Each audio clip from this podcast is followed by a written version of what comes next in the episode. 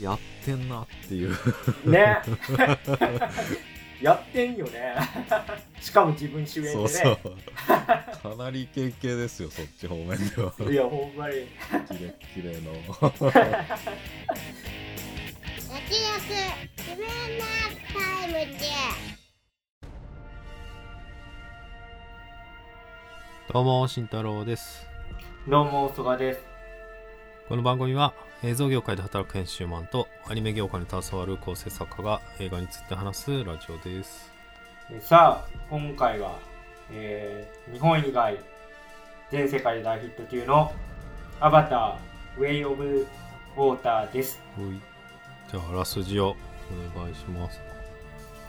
神秘の星パンドラの一員となった元海兵隊員のジェイクはナビの女性ネイティリと家族を築き子供たちと平和に暮らしていた。再び人類がパンドラに現れるまでは神聖な森を追われた一家は海の部族のもとへ身を寄せる。だがこの美しい海辺の楽園にも侵略の手は迫っていた。という内容になっております。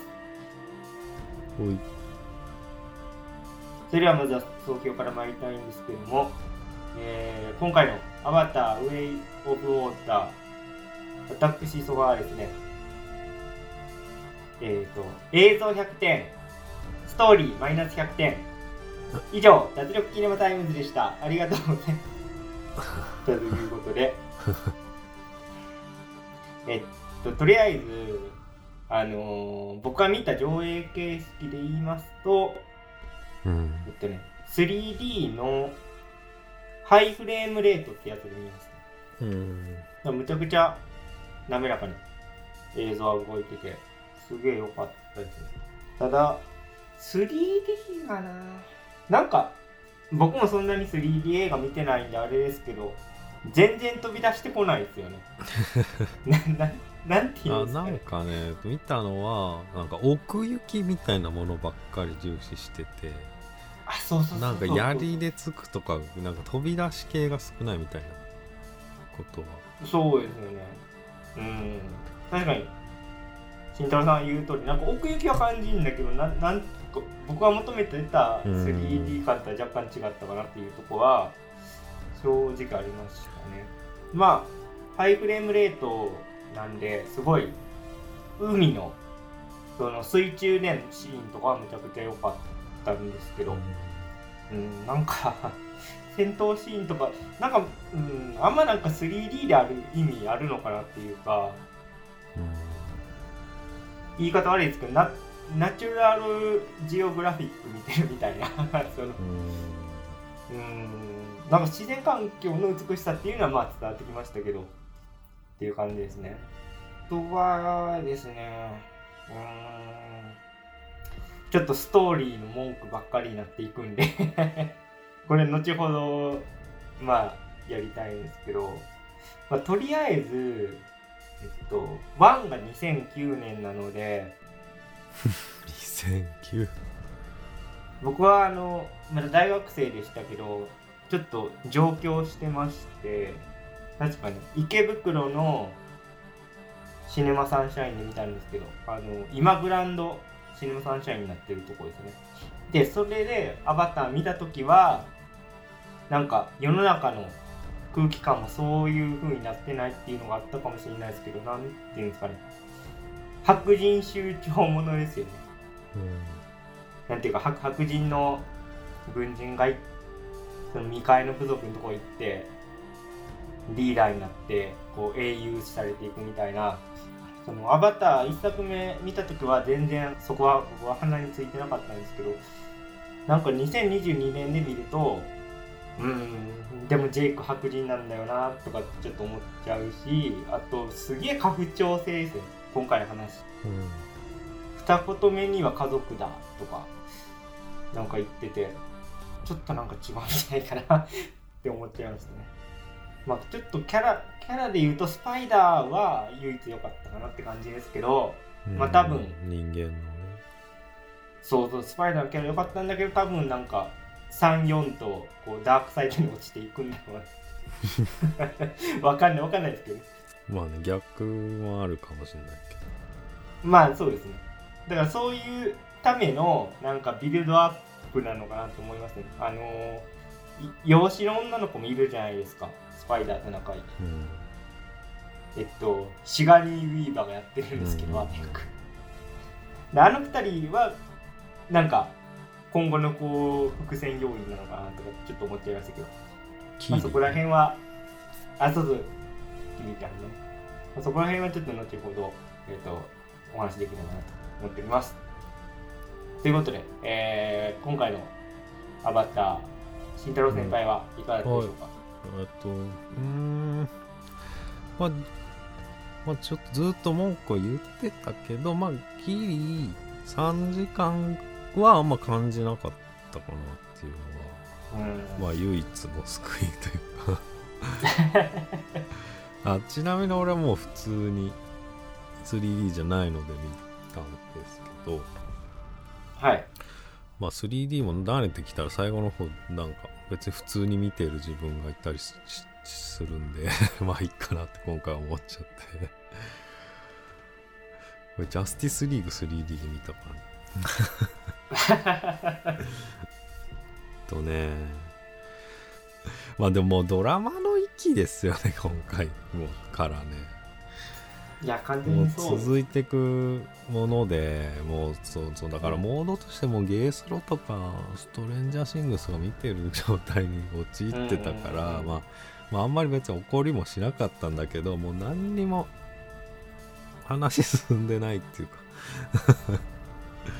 決着もつかないしまあ長いのが始まったなっていうのがまあ大きいですよね。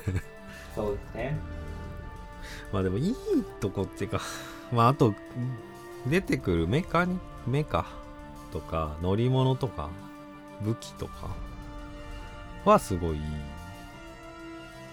種類も豊富で、めっちゃこだわってんなっていうかまあ、スター・ウォーズとかもそのレベルで、おもちゃとかすげえ売りたいんだろうなっていうか、ま、売りたいじゃないな、売りたいじゃない。ジェームス・キャメロンがまあまず好きだから。まあそれに群がる企業みたいなのはあるけど、まあそういうこだわりはすごいいいし、そうね。まあでもね、なんて言ってもね、その、やっぱおじさんですよね、前回から出てきてる。あの、前回すごい好きだったんですよ。コマンドおじさんが。敵の。一人コマンドをやってたじゃないですか。そう、大佐。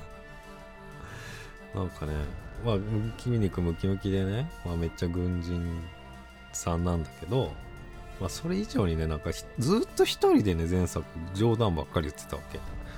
パパが相手してやるとかさ、あの、あとはね、ゴキブリにはこうやって追い払うんだとかってさ、ずっと一人で言ってて、誰もリアクション取ってないのにね、もう、それ多分10個ぐらい言ってて、あ、まあ、ちょっと90年、まだほんとコマンドなわけ。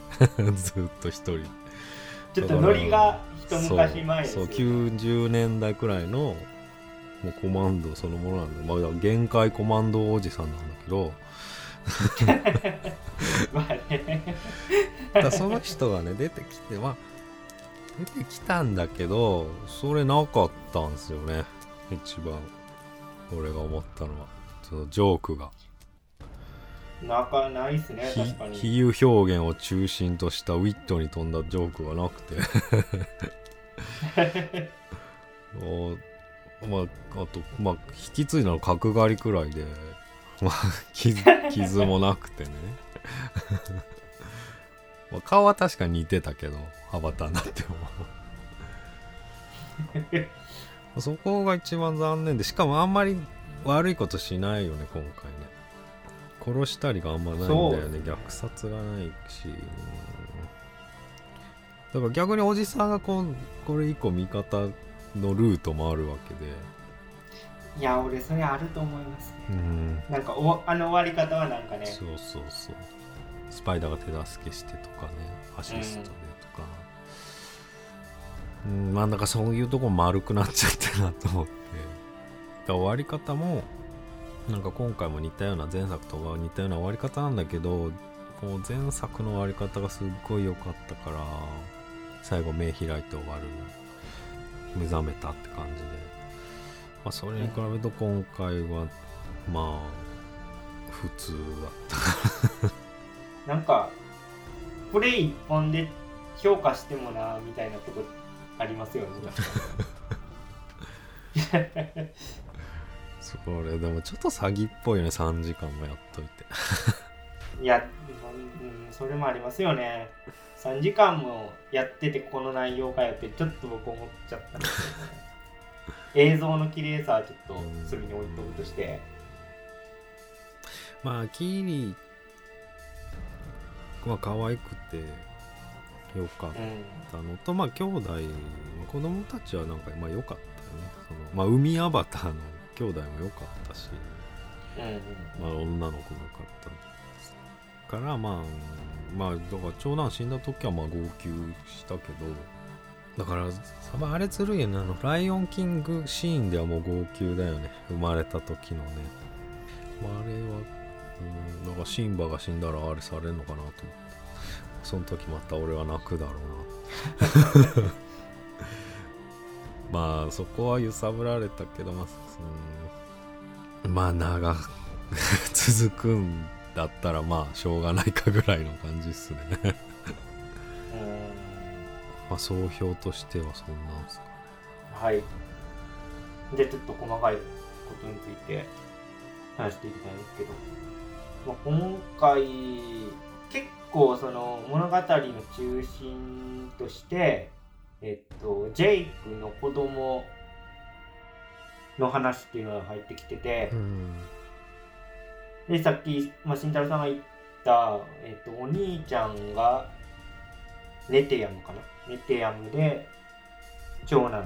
で、うん。次男にロアクっていう子がいて、で、よ養子ですね。養子にキリっていう、まあ、女の子がいるっていう、幼女か。幼女っていう立場かうんな。で、ジェイクとネイティリで、まあ、ジェイク系、ジェイク一家だみたいな感じなんですけど、今回。うん結構そのロアク次男の成長ものとしてなんかやるんだろうなって僕はずっと思ってたんですよね。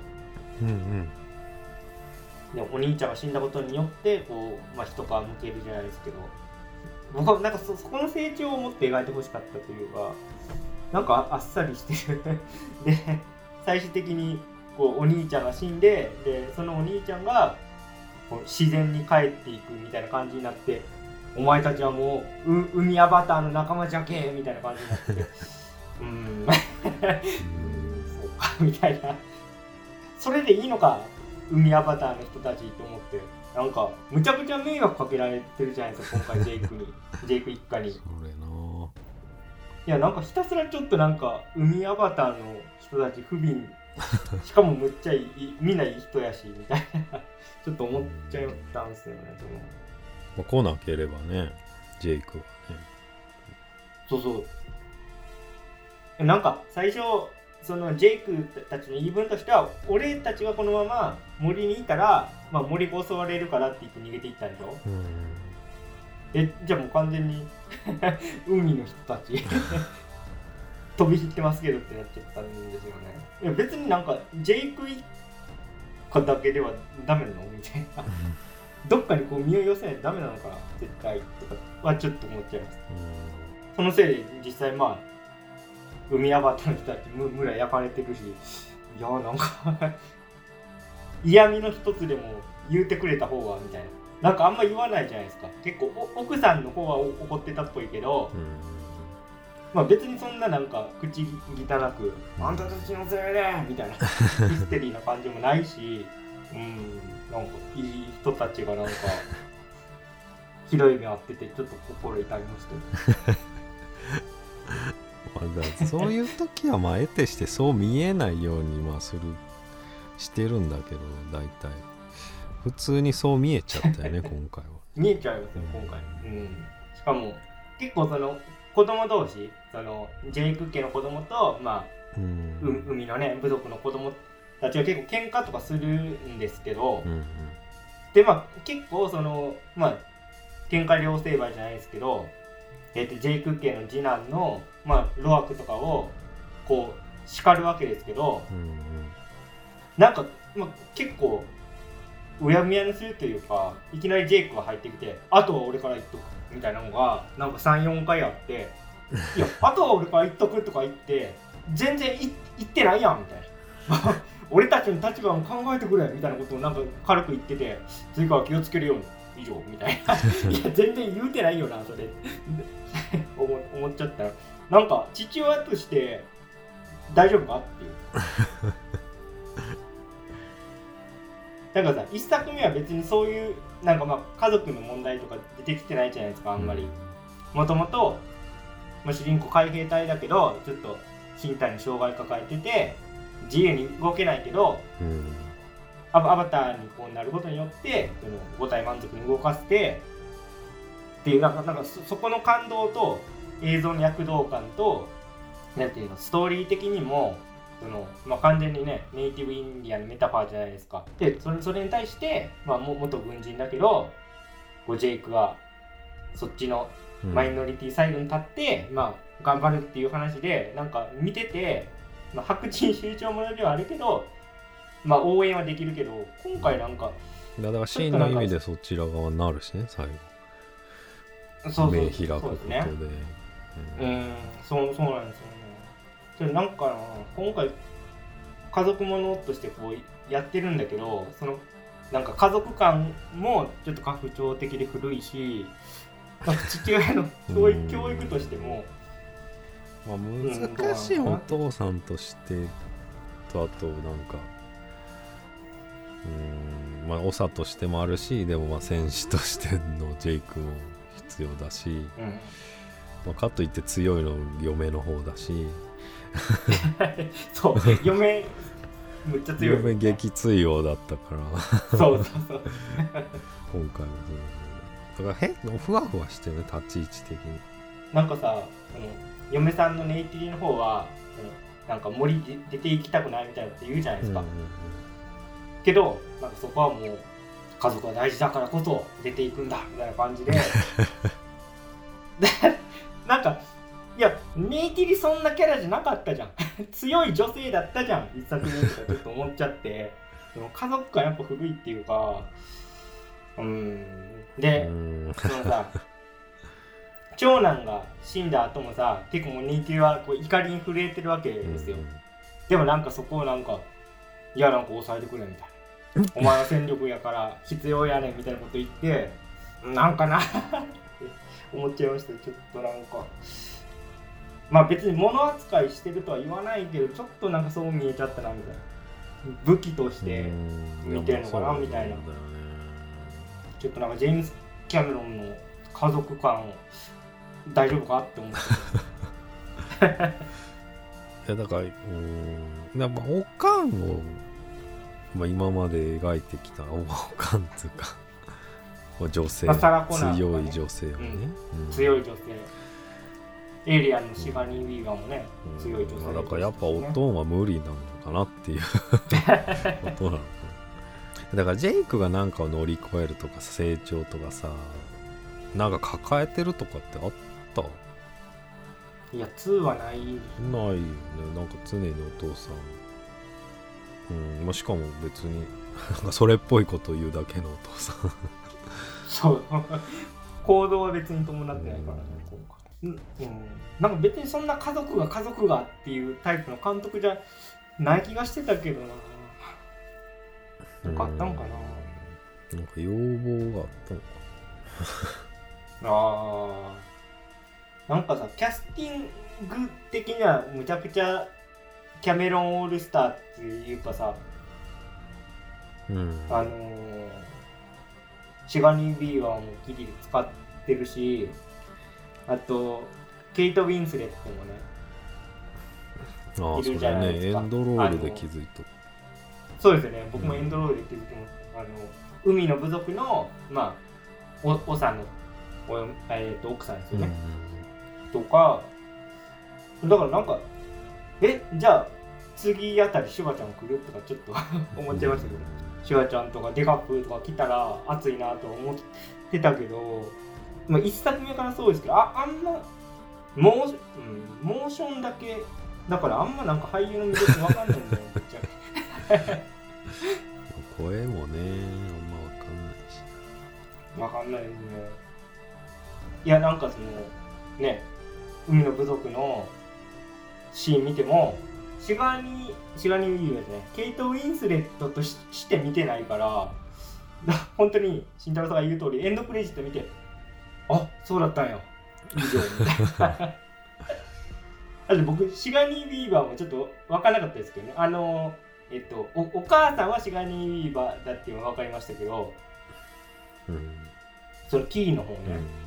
あそうかシガニー・ウィーバーやってんだみたいな だからそれで言うとなんかもうほぼアニメだよね今回は。なんかもう実写との境がもう分かんなくなるよねこれは。アニメ作品。もうなんか最最後の方とかはナウシカ見てる気分でしたね。うん。なんか触手みたいなの出てきてその長男の死体をこう回収していくじゃないですか。ああこれナウシカのあのシーンだなと思うだ前作は主人公がまあ行ったり来たりこうあっちの世界とこっちの世界。そうですね。だからそういうのもめちゃめちゃ良かったんだけど、まあ、今回は行ったっきりっていうかまあ戻ってこれないから。しょうがないんだけど。もうアバターじゃなくていいっていうかさまあ全く別物だよね1とはね。そうですね。だってなんかジェイク一応まあ人間なわけじゃないですか元は。うんうんで、まあ、自分たちの昔の仲間ですよね海兵隊。うん。バンバン殺しても何の葛藤もないもんね。普通えなんかなんか一言ぐらいあるのかなと思ってたけど普通になんかもう敵として処していくだけだから あんまなんかうん。元人間うん。だっていうのは本当なんか設定だけっていうか。あだから人間がよく死ぬからさこっちサイドの方が多く殺してんじゃない？そうですよ、ね、今回あんまアバター虐殺されないもんね。確かに。村あの村は焼かれてたけどまあそこでは別に。虐殺うん。うんはしてない。の、一作目みたいに。そうそうそう。怖い家族じゃん ね疫病神なのに本当にクジラクジラみたいなやついたじゃないですか、すごい頭のいいまあだからあれをちょっといじめてるぐらい。うんあれは虐殺だけど。てかあれはさ、まあこの極東アジアへの明らかなメッセージがあったと思うんですけど。捕鯨のメタファーって感うん。しつこかったよね。じ、うん。すんごいじっくり見せてまあ、一応設定としてはそのなんかクジラっぽい海洋生物の中からちょっと、なんていうんですか不老不死の薬的なやつがね取れてすごい貴重だから乱獲してるんだみたいなうん感じでしたね。明らかにあのむごい描き方はしてるよね。自然崇拝要素も今回あるじゃないですか。うん特にまあ長男の死体がこう帰っていってみたいなとこやってる割にはその捕鯨の要素もそうなんだけど頭いいから殺しちゃダメみたいな一応ロジックじゃないですか、うんはまた言ってたね、うん、海の部族にとってはもう兄弟なんだみたいな。うん。じゃあなんか知能の低い動物は殺していいのかなそれは自然崇拝なのかってちょっと思って。だからイルカ保護をする人たちが言うやつだよ。ねいやそうそう決まりもうんこれ僕が日本人だからちょっとまあそのバイアスかかってると思いますけどちょっとなんかそそこが明らかに噛み合ってないっていうか自然崇拝なら自然崇拝でもっとそっちでやうん。やるべきじゃなかったのかなっていうのはちょっと思いますね。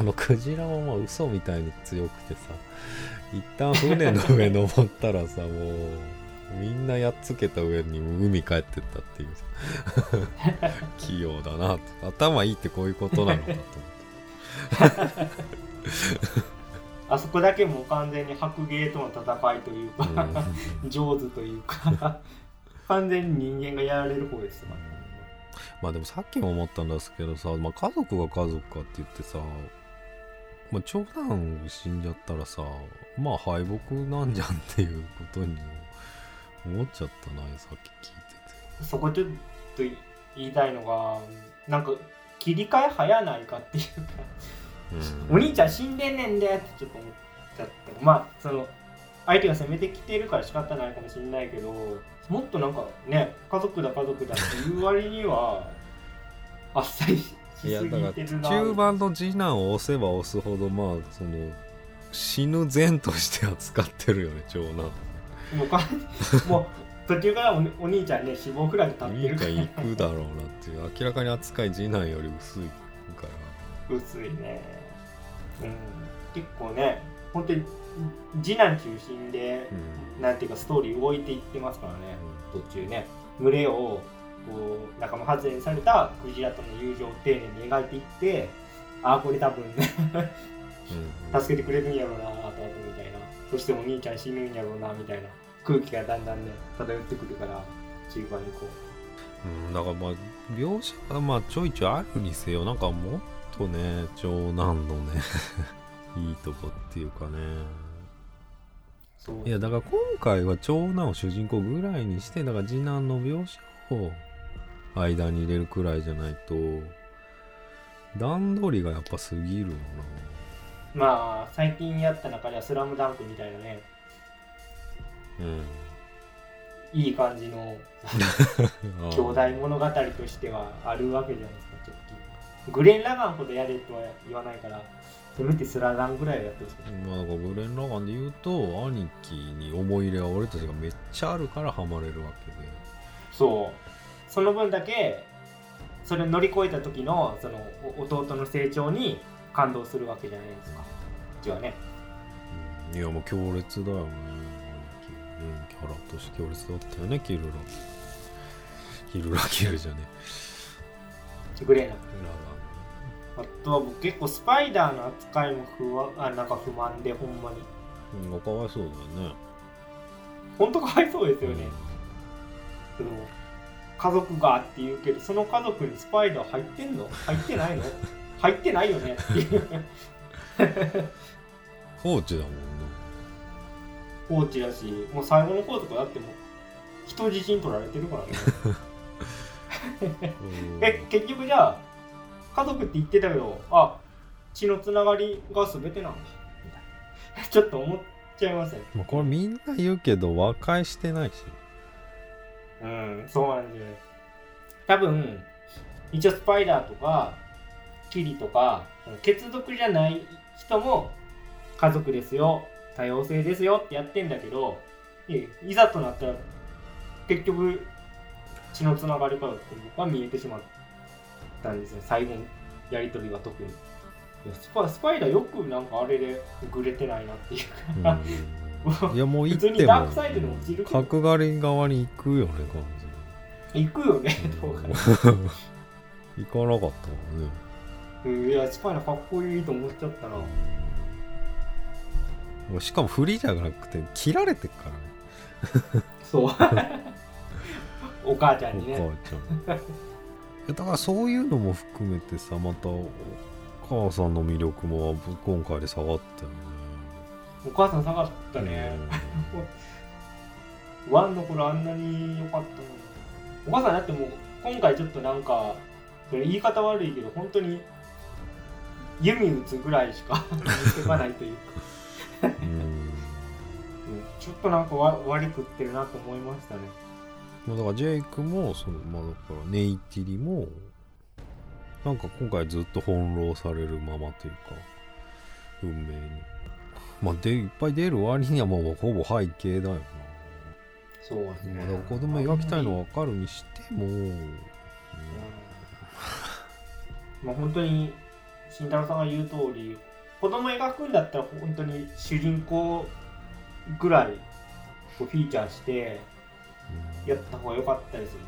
なんか中途半端っていうか今回。うんうん結構明らかにストーリー進行的にはキーとスパイダーとあとロアクとお兄ちゃんとかでこう回す回していってんだけどでも脚本上は一応ジェイクいやだでから角刈りが敵だからジェイクはまあ出さないといけないんだけどジェイクはもうもはや成長の余地っていうか、まあ、別に課題を与えられてないから、まあ、戦うだけみたいな。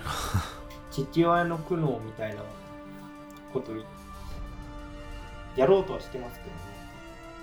なんか成功してないという印象を受けちゃいますね、まあ、だからむしろ、まあ、だから角刈りの方が父親として。そうやねんな。そうですね。面白いことになりそうなんだよなそうなんですよこっちの方がうん。次回こうね、ちょっと楽しみですけど。あれって一応クローンっていうことですか？設定上あの大佐は。アバうんアバターアバターになってるけどあでも記憶も共有してるから、まあ、クローン以上に本人に近いよね。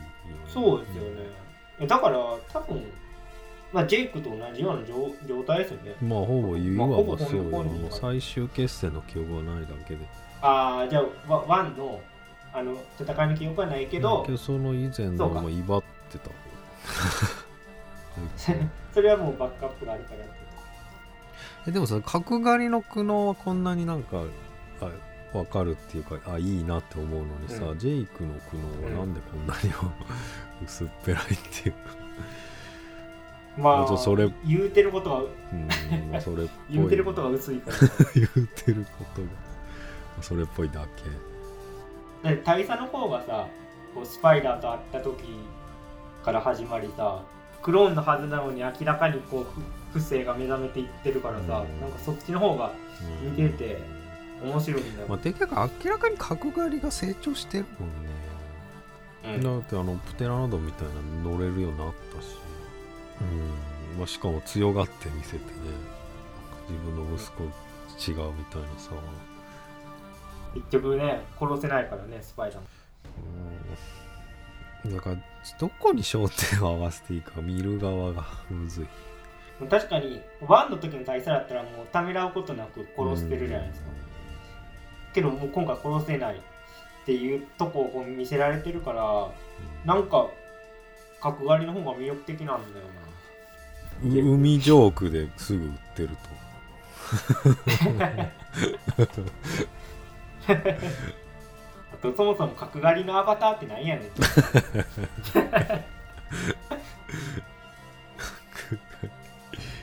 まあおもろいからいいんですけど。完全にまあ角刈りはなんか会心フラグ立ってる気がしましたけどね。そう見た感じね。とうん。今んとこだから角刈りスパイダーのラインが一番見たい、ね、もうキリは、まあ、養子のあの女の子ですけどもう完全になんかススペシャルなキャラすぎてな なんて言ったらいいの？うん。そう。もうギフテッドだよね運命の巫女的な感じよりもなんかもうオーラが違うな。世界救うナウシカ的なキャラですよ それもあるからなんかスパイダーと今後どうなるのかみたいなもうそっちの方が見たい。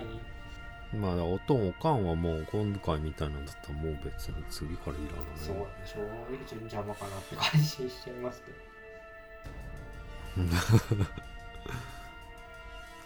あとなんかありますか？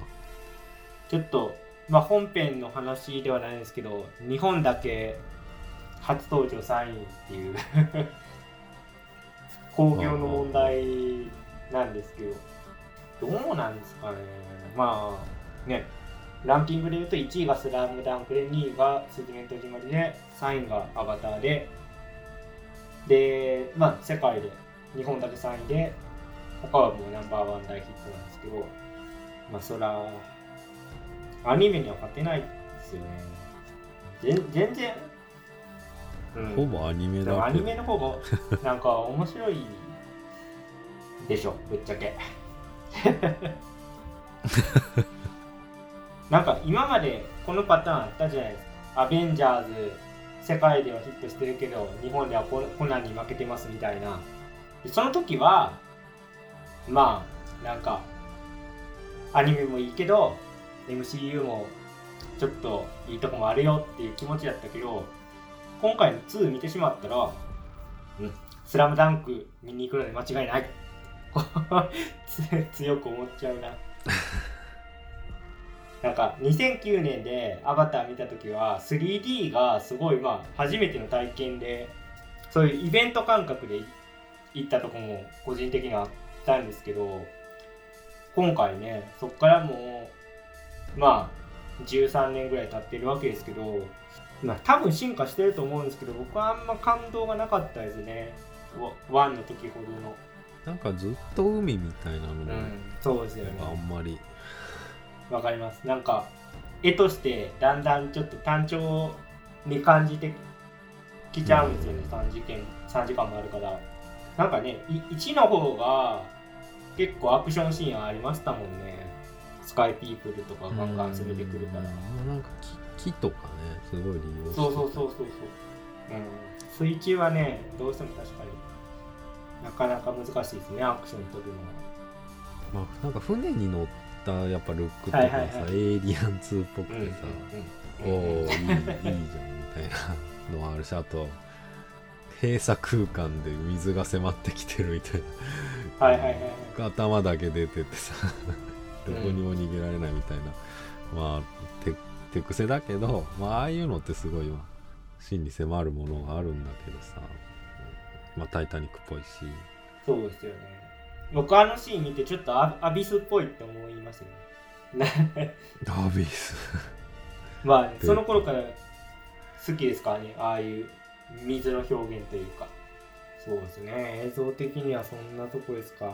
うんなんか、もうちょっとなんかエポック、うん、エポックなものが見えるんじゃないかと期待してたので、ちょっとがっかりですね。まあ、すごい綺麗ではあったんですけど。まあだこれ1個で勝負しに来てないっていうのが大きいんじゃないかまあストーリー的には完全にブリッジって感じですね、今回は。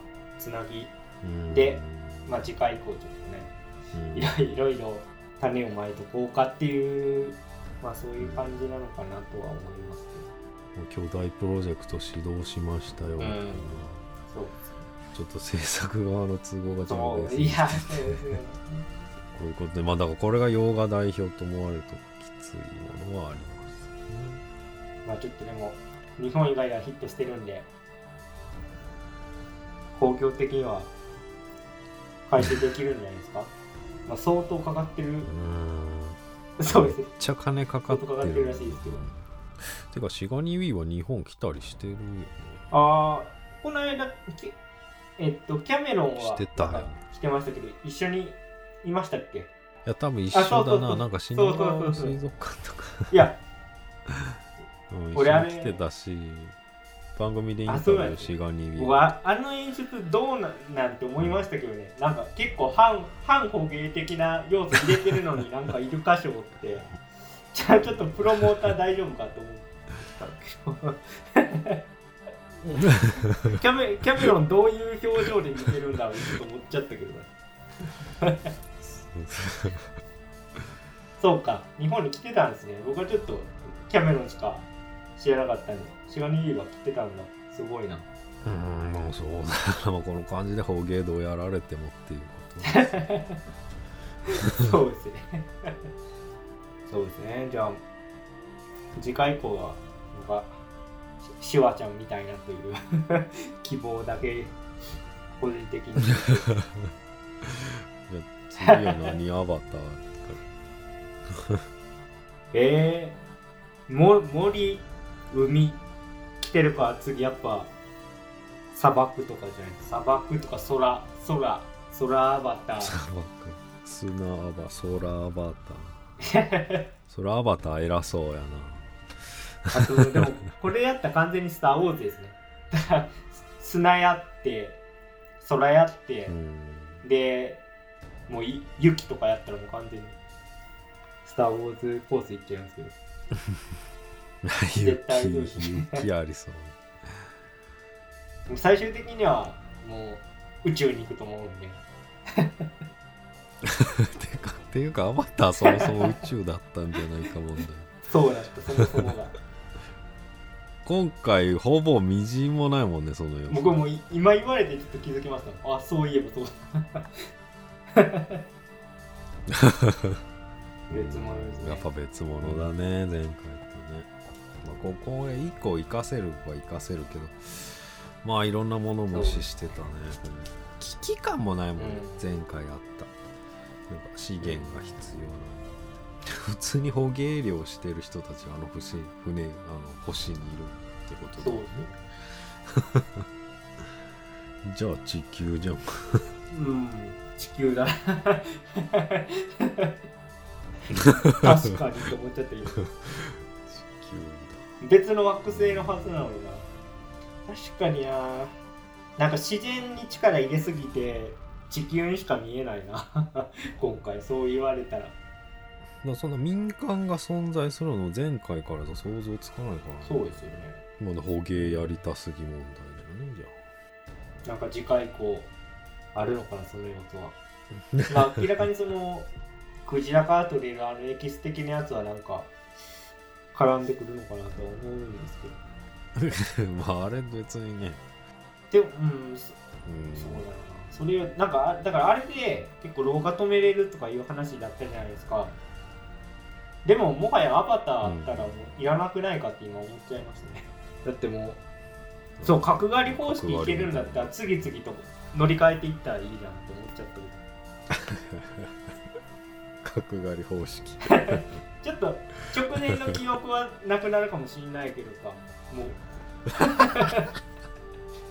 まあまあ、う、うん、あのバックアップ取った日には戻れる だったらもうなんか老化とかどうでもええやんと思ってまあ、しかもさそれを欲しがってる人たちが全く見えないっていうかさ。そうですよね。言ってるだけっていうかさ、これきりないな。そういう人たち顔が見えないし、うん。しかも別にアバターはそれを、まあ、まあクジラは守りたいけどそれを取り合うみたいなことはもちろんないし、そう。うんやりたいだけだったなやっぱり。次回以降多分華麗に伏線回収してくれると思う子供たちは可愛いと。まあ穴覗いてるキリとかめっちゃ可愛かったけどね。まあ明らかに選ばれし者のかなまああと角刈りの今後が気になるっていう。とこですかね。我々の。関心事としてはまた角刈りに90年代ジョークが戻ってくるかもねと注目しておきたい。ねそれこそシュワちゃんと「三段ターミネーター2」でやってた時のあのキレキレのやつもう一回くれよっていうね。あの90年代ギャグくれよっていう。はい。まあそんなとこですかね。じゃあ今日はこの辺で、えー以上脱力。キネマタイムズでした。ありがとうございました。ありがとうございました